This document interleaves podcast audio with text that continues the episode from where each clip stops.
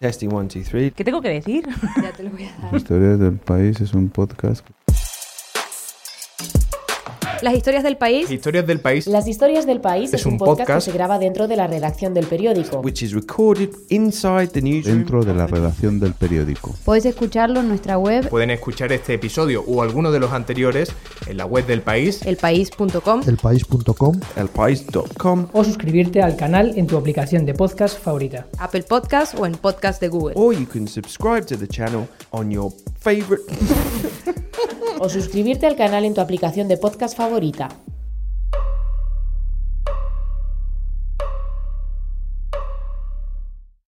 El periodismo es que esto de Cuarón, tú vas al cine, te resulta llamativo, llegas al periódico y dices, oye, a mí me costó convencer a los de cultura que era interesante. Joder.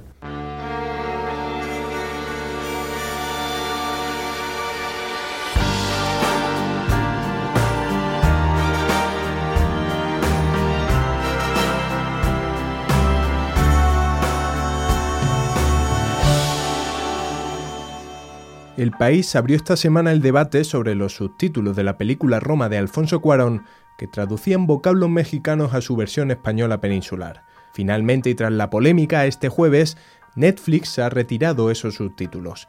En este episodio, Juan Cruz ¿Quién dice que es mejor eh, atasco que trancón? Claro, periodista, claro. escritor, editor y uno de los miembros fundadores del país, y Alex Grigelmo, Claro.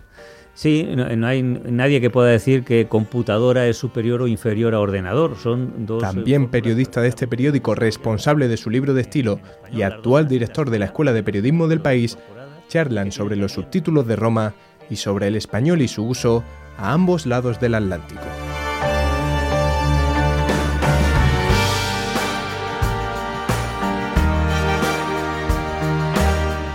Mira, Alex, fui al cine el Día de Reyes y fui a ver eh, Roma.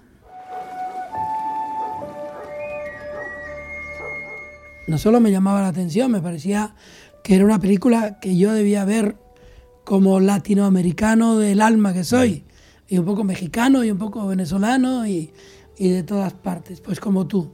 ¿Quieres ir al cine? Sí, a mí me gustan las películas latinas. Y entonces vi que los subtítulos me llamaron la atención primero y luego me indignaron. Lo comenté con mi mujer, que ya es un poco más peninsular que yo, y ella me dijo, hombre, pero ayuda y tal. Le dije, pero ¿no te das cuenta que traducen cosas que son obviamente españolas, aunque se digan allí? Tuxpan es en Veracruz. ¿Es playa? ¿Sí? La playa en Veracruz está bien fea. Entonces recordé lo que pasó en Alfaguara cuando pretendieron, entre comillas, traducir a Cortázar. Y cuando de hecho tradujeron a un gran escritor guatemalteco que es Rodrigo Rey Rosa, que siempre pensó que el culpable era yo. Vaquero ganó un solo porque Baltimore se confió. ¿Cuál? Si metimos tres touchdowns en la segunda mitad seguiditos. Te digo, Baltimore se confió. Entonces, hay un libro tuyo que a mí me ayudó a saber que mi madre en Tenerife, cuando decía cosas que la radio española no decía, mi madre no estaba equivocada.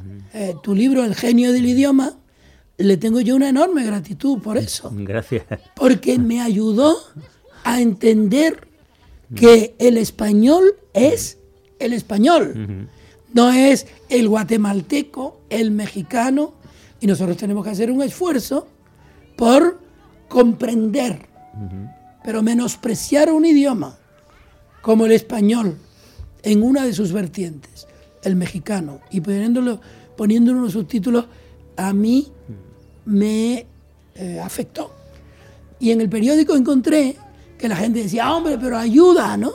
¿Cómo que ayuda? Sí, quizás ahora estamos más acostumbrados a que nos den todo hecho, ¿no? Que, me ayude la película, que yo tenga que poner lo menos posible, ¿no? Eh, hasta ahora, no solo los libros, también en, en, el cine lo hemos estado viendo sin subtítulos, desde Cantinflas y cuando éramos niños veíamos El Chapulín Colorado y El Chavo del Ocho, estas producciones mexicanas que se emitían en España, que ahora yo creo que ya no, se emiten. Y en México se siguen, se, siguen- dando por televisión, ¿no? O sea que seguramente sirven para el público infantil de hoy también. Eh, Eh, y quizá con eso nos educamos eh, determinada generación en, en tener un conocimiento pasivo, al menos, de, muchos americanismos. Que por otro lado yo creo que eso se comparte con la inmensa mayoría de la población, porque hasta ahora hemos visto cine argentino, cine mexicano, cine colombiano y no, no han hecho falta los, los subtítulos. ¿no? Es verdad que cuando eh, el registro del idioma que se emplea no es culto eh, y es más eh, coloquial, regional, familiar o, jergal, entonces el porcentaje de palabras que no entendemos aumenta. En la película ese porcentaje, pues lo calculo por intuición a ojo, pues puede ser un como mucho un 3% de todo el vocabulario de palabras que uno no conoce, pero que indudablemente deduce por el contexto, por la situación de, la película. Para mí, los, los subtítulos, yo la vi en el cine, es decir, si la ves en, televisión tienes la opción de poner subtítulos o no, en cine no tienes opción, la vi en una sala de Madrid y tuve que soportar los subtítulos durante toda la película, a veces traduciendo cosas que yo ya había entendido. Yo, y, y estoy seguro que los demás espectadores de la sala también, porque es verdad que nosotros no solemos decir me enojado, decimos me enfadado. un globo, se enoja el soldado, se baja el soldado y le disparó. Ay Dios, ¿y qué pasó? Pero no hay, yo creo que no Mi hay un- madre decía enojado. Claro, es no que te enojes. Es que En está los en las variedades de la península, Perdóname claro. un segundo nada más. En la- los cánticos religiosos. No estés eternamente enojado. No estés eternamente enojado. Sí, sí. ¿Qué vamos a decir? No estés Enteramente enfadado. enfadado, sí, sí, sí, sí. Enojado es mucho Pues más, claro, es más puro, ¿no? Claro, claro. Aquí se tiene un poco como más culto que enfadado, seguramente, ¿no? Pero quiero decir, eh, vi que se traducía eh, boleto por billete. Bueno, pues si es que boleto lo entendemos todos. ¿no? boleto no tiene regreso. Sí, vendió boleto de ida y vuelta que canta Serrat, ¿no? Aunque no es la primera palabra que nosotros digamos al, al hablar espontáneamente, sí es una palabra que está en el conocimiento pasivo porque la hemos leído, porque la hemos oído, eh, etcétera, etcétera, ¿no? Entonces, para mí la traducción es innecesaria, pero entiendo también que hay personas que dicen, pues a mí me ha resultado muy útil. Entonces, ¿qué? ¿Vamos a entrar? Es que está muy bonito. Ajá, ajá, ira, ira, ira, ira. Lo que pasa es que el, el- los- el- el- el español Mm. tiene eh, una inmensidad de palabras que usan otros y que nosotros Mm. podemos eh, comprender, uno por aproximación Mm. o por voluntad. Queremos saberlo. El, eh, yo eh, cuando iba a México eh, recibía palabras que no conocía y lo preguntaba y me decían. En España, en el mainline de España, perdona el inglés, se burlaban de mi acento, que yo creo que mantuve o he mantenido porque eh, esa burla me hacía defenderme Claro. en mi acento, ¿no? Por ejemplo, Bastenier, que conocía perfectamente América y, y sus acentos diversos, se burlaba cuando yo decía, por ejemplo, zapato. Y yo le decía, mira, más de 400 millones lo dicen con S. Y ustedes son 10 millones diciéndolo con Z. Y además, para decirlo con Z tienen que sacar la lengua. Zapato. que es una cosa realmente antiestética. Sí. Los hispanoamericanos no sacan la lengua sino para cuando la tienen que sacar. ¿Por qué no un Maverick? Porque son muy caros y además quiero un coche más chico. Ya estoy hasta la coronilla de ese Galaxy. A mí no me molestan los subtítulos. Am, creo que en algunos eh, variantes del, del español, por ejemplo en Chile, el acento es muy pronunciado y es difícil seguir el modo de hablar de las personas. Y entonces ahí vendría bien que lo que están diciendo se dijera tal como lo dicen Claro. las personas.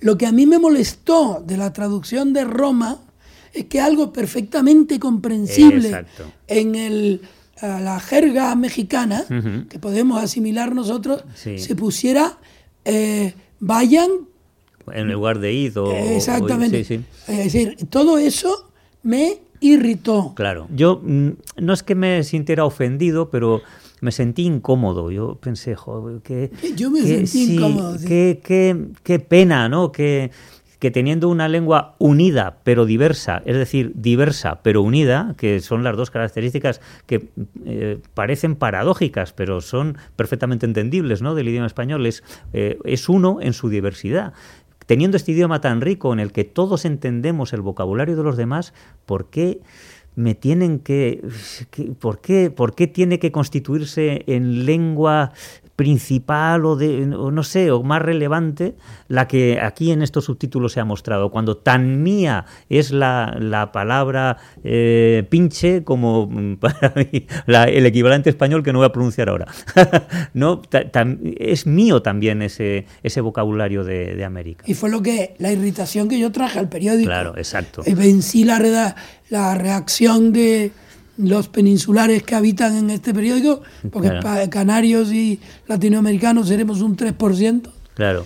Entonces, eh, finalmente se hizo el reportaje y yo pude hablar con, mm. con Cuarón, que, que, mostró también su, claro. su, su, ofensa, ¿no? Claro. Porque el idioma, Alex, todas las variantes de nuestro idioma son muy ricas y muy bellas. Es decir, el respeto a la lengua es el respeto a las palabras de la lengua. Y las palabras de la lengua, tú has escrito eh, más de 555 millones, podemos leer este libro sin traducción con José María Merino sobre la fuerza del español y cómo defenderla, que sale en Taurus.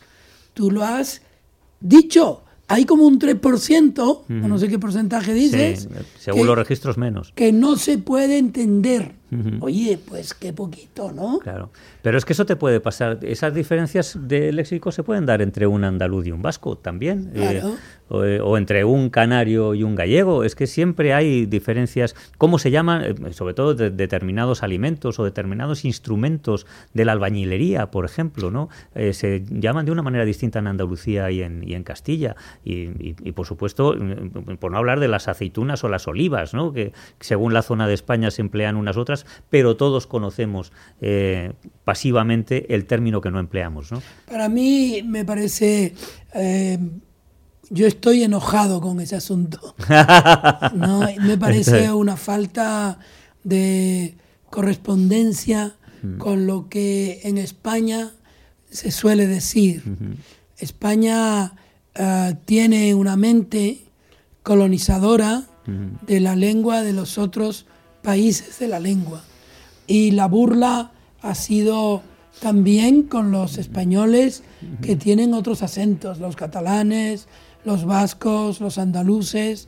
Esa especie de falta de respeto está inducida sin, sin propósito quizá eh, o sin culpa por el hecho de que nuestras emisoras más uh, importantes, las estatales, Radio Nacional de España o, la televisión española, no acoge eh, de una manera natural lo que en en Inglaterra, por ejemplo, es natural. ¡Juan Radio Éxitos! No, yo escojo, yo voy adelante. Fíjate, aquí tuvimos a Bobby de Glané, tuvimos a Kiko Ledgar, em, em, hemos tenido eh, eh, grandes comunicadores eh, latinoamericanos que han hecho programas de televisión aquí sin ningún problema. Y ahora vemos también latinoamericanos que colaboran en las tertulias de radio. Estoy pensando en Daniel Samper y, muchos otros y nunca ha habido ningún problema. Cuando empezaron en los 90 a venir aquí hispanoamericanos del mm. Cono Sur, hubo una campaña en contra de ellos que incluyó la burla a Jorge Valdano, del que se burlaban porque hablaba mm. argentino.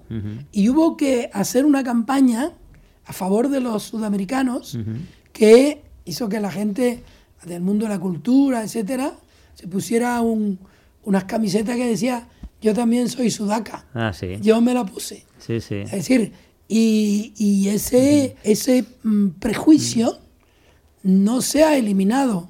Que los señores de Verdi y Netflix hayan traducido al español de Madrid poniendo subtítulos falsos a lo que se estaba diciendo, porque no se estaba traduciendo una, una lengua extranjera, mm, es una secuela, como dice el propio Cuarón, de esa manera de colonización de la lengua, que ni siquiera los congresos estos, que ahora hay uno en Córdoba, o los esfuerzos que ha hecho la FIL o las editoriales, eh, han logrado superar.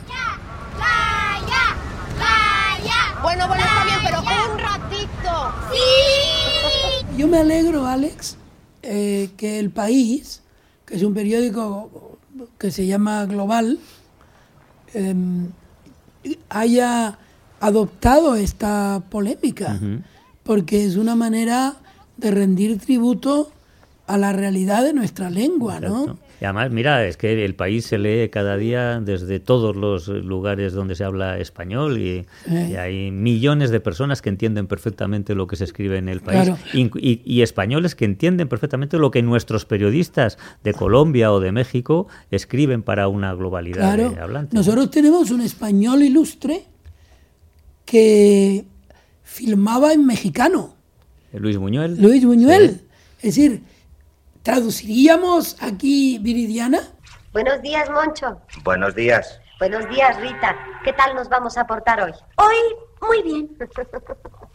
Yo creo que ha sido una burla, ah, sin duda no pretendida por parte de los que la han perpetrado y creo que el periodismo aquí ha cumplido, me parece a mí, su función, poner de manifiesto algo irregular que llame la atención para que la gente no repita el error. ¿no? Eso es. La corrupción del idioma es una corrupción más. La corrupción del respeto es una corrupción gravísima. Y una corrupción del idioma es creerse propietario de él, ¿no? Creerse el propietario de la lengua. Y, los españoles no somos los propietarios, apenas somos un eh, 10% de los hablantes, si no recuerdo mal, y, no somos los propietarios, aunque el origen de la lengua haya estado en, la península.